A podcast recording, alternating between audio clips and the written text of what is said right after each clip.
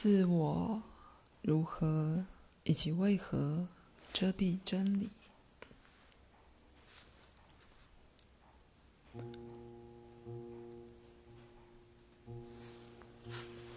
虽然灵性觉醒本身在一般情形下是极乐广阔的经验，可能伴随数周到数个月非凡的内在平静、喜悦、爱，没有反射动作，但接下来往往会有一段很长的期间觉得不安全和困惑。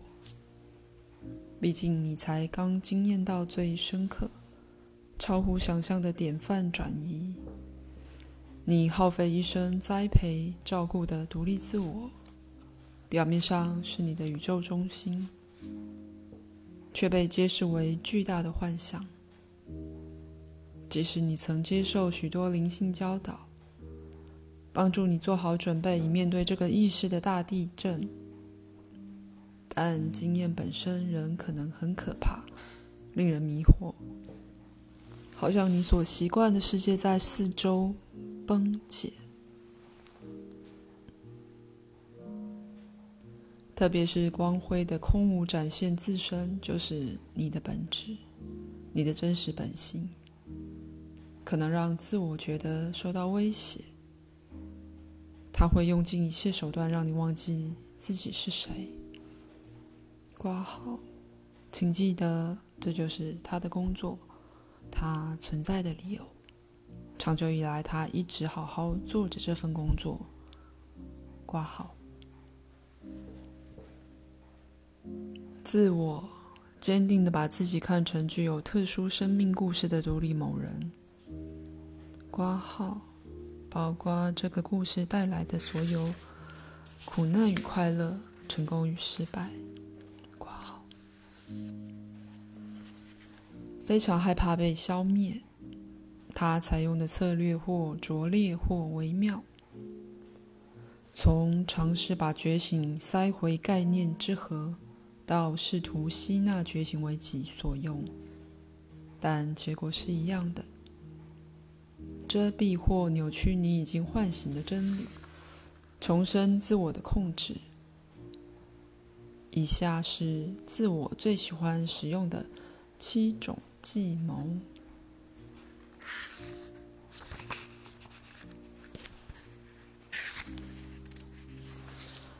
假装你的觉醒从来没有发生过。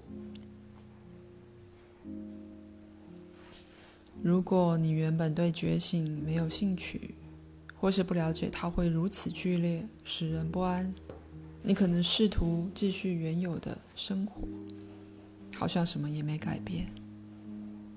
假装像以前一样对原本的成就、财产、剧情和角色感兴趣。问题在于，觉醒的观点会不断出现，好像在你下面开启一道深渊，展现核心的空无，或是从超越头脑的旋风发出诉说真理的声音。不论你多么努力尝试。就是无法让生活放回原本居住的舒适小盒子里。你现在位于无人的荒地，未知的领域。旧的地图毫无用处，新的地图尚未画好，或是更准确的说法，永远也不会画好，因为现实不断变化，无法预知方向，最终。你需要找出方法来适应你的新身份。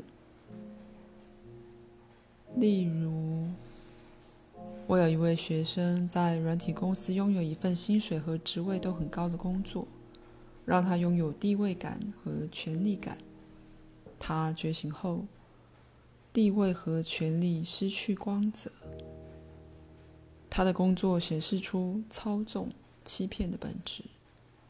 但他继续工作，好像什么也没发生似的，想说服自己不要感到不安，因为他害怕改变会使他失去执着已久的生活方式。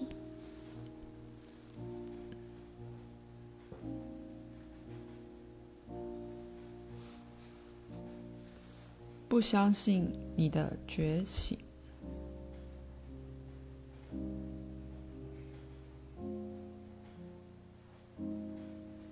由于你的觉醒不同于你在书上读到的觉醒经验，你可能把它当成不真实而加以忽略，或是因为你仍会生气或害怕，而推断觉醒还不够充分。你可能辩称，毕竟像艾克哈特·托勒这样的人，经过一整晚上，才从自我憎恶走到极乐。他的负面情绪完全脱落，但我只有这么一瞬间体悟到，我其实并不存在的动时，我的觉醒实在不合标准。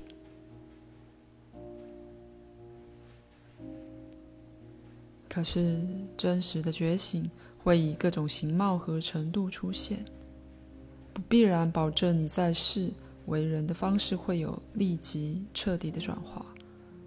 你只是发现你到底是谁，接下来有没有转化，端视你的自我破坏这个过程的企图是否有效。但灵性的超我喜欢拿你的动识和大师、圣人的经验做比较，然后发现你的经验还不够格，自我还有什么更好的方法可以保有控制呢？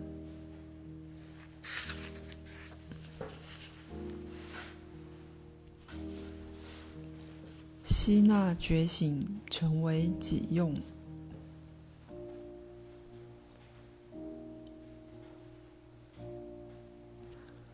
自我不愿让觉醒展开而持续照亮自我的空性，于是宣称他拥有觉醒，捏造出觉醒的独立自我。括号，这种说法本身就是矛盾的。括号。而遮蔽真理之光、自称开悟的灵性老师越来越多，证明这个策略广受欢迎。括号，所谓自我膨胀或灵性迷醉。括号，就如我先前所说的，没有人曾变得开悟，觉醒也不能以任何方式被人拥有。因为它不是一种对象或心理状态，而是一切对象的不可见主体。所有经验奥秘不可测的背景，照亮所有现象的光。企图掌握它，它就从你指尖溜逝；放下它，它就充满你的手。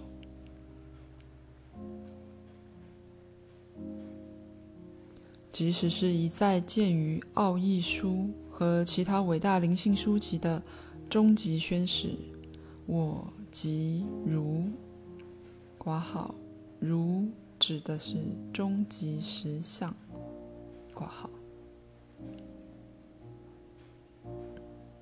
也不是指独立自我能以什么方式包含绝对。这句话只是表示独立自我不存在。只有绝对是存在的，在彻底的自我体悟中，任何身份感括号，即使连接到终极实相，都消融于本体我的大海之中。但人心会紧紧抓住一种特殊的心理状态，比如极乐或爱。自我骄傲的向自己挂号，可能也如此对别人，宣称说：“我是多么喜乐或平静啊！这是我灵性成就的标志。”但这种制造出来的情感完全与觉醒无关。只要你容许，它就会自然升起、消散。觉醒是非观个人、非观状态，是一直保持不变的，而所有的状态都是来来去去的。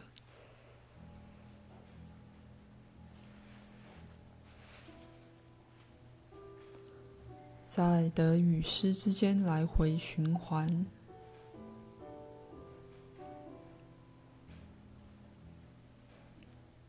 当头脑追逐觉醒相信曾经拥有但现在不知怎么失去时会想着我现在拥有它，我现在失去它。因为觉醒是不能被拥有的，所以也不会被失去。但人心误以为特殊经验就是开悟。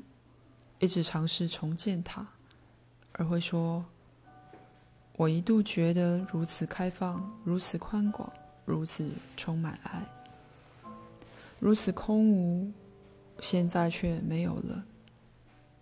也许这代表我已不再觉醒，我最好尽一切可能来重新得到它。”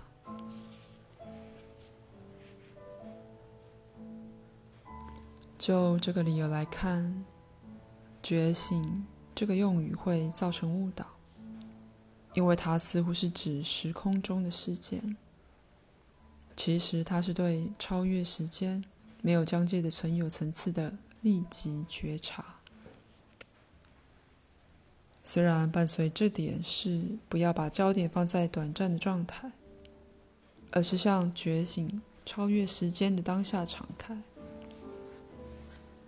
它已展现为你真正的自己，就像你一旦结婚，就不会尝试重新创造婚礼，而是享受你的伴侣和你们共有的生活。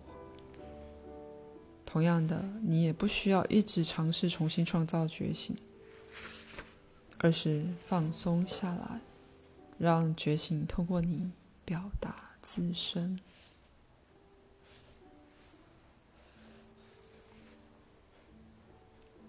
隐身于超越。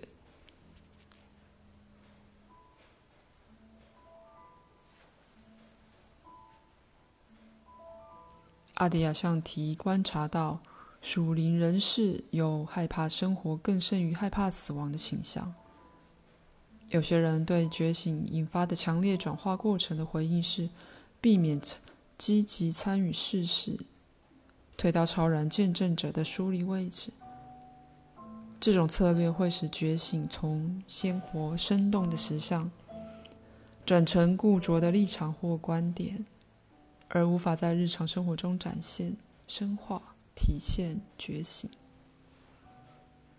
所以被称为禅病或灵性逃避。例如，你若主张没有一个行为者，可能会谢绝做任何事。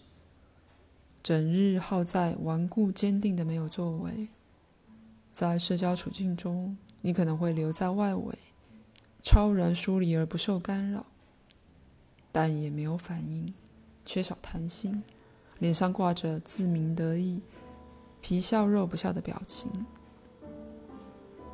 在关系中，你只参与到合你意的程度，但出现困难时，会拉回到一种不自然的平等心，坚持自己没有任何感受或需求。谁？我吗？我从来不会生气或不舒服，毕竟我并不是真的存在。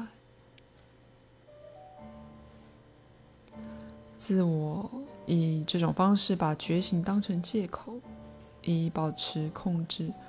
退离看似虚索无度、令人害怕、难以忍受或杂乱无章的世界。如果你无法控制舞台，就干脆拒绝演戏。挂号，关于灵性逃避，详见第九章。挂号，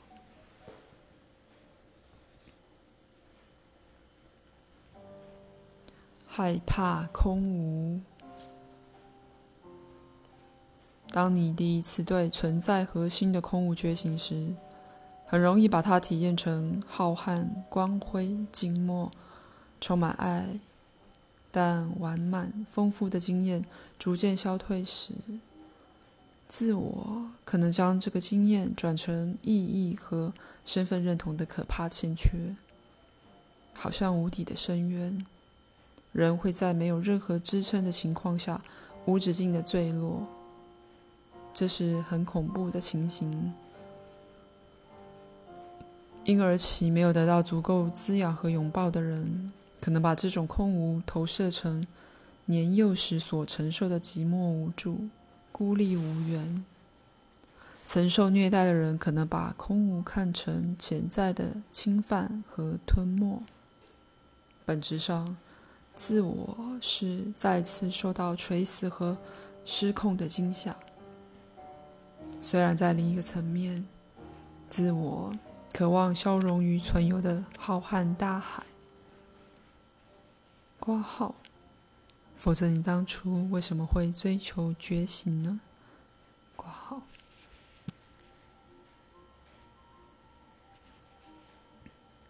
我的朋友苏珊娜·谢格尔发生一次深刻的独立、自我感脱落的经验。挂号，他的觉醒故事见于第六章。挂号。接下来是长达数年的时间，每当他试图找出自己，却面对他的消失不在，就感到惊恐。最后，他一遇见。金恩·克兰，他告诉他，只要放弃试图在内在找到自我的习惯就好了。他遵循他的指示，无我的空性就逐渐绽放出全然的体悟。了解万事万物就是他的本体我。换句话说。你需要停止从头脑的疏离立场来注视空无，要让头脑消融于空无，并向外凝视世界，犹如空无遇见自身。空无就是你的本质，不是你感知到的对象。这种转移必然会释放恐惧，带来存有深刻的平静与放松。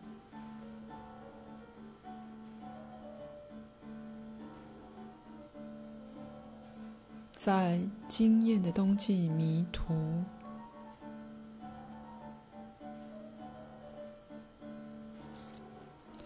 初次向自我的空无觉醒之后，生活可能突然失去吸引力，看似干枯平淡、死气沉沉。你也许会怀疑，有什么意义？不管怎样，一切都是空。你可能发现自己幻灭、不满，尤其是你若曾心怀高度的期待，想要一种永远喜乐、愉悦的人生。苏珊娜·谢格尔在这种无聊、认命的牢笼耗费了数年，她称之为“经验的冬季”。头脑这时再度把空无具体化，断定了它了无意义。唯一的解药就是停止把空无概念化，视之为充满活力的实相，并死在其中，直到它盛开，解释为万事万物的源头和本质。挂号，不用说，空无并不会盛开，它已经是源头和本质。盛开的是你的体悟，挂号。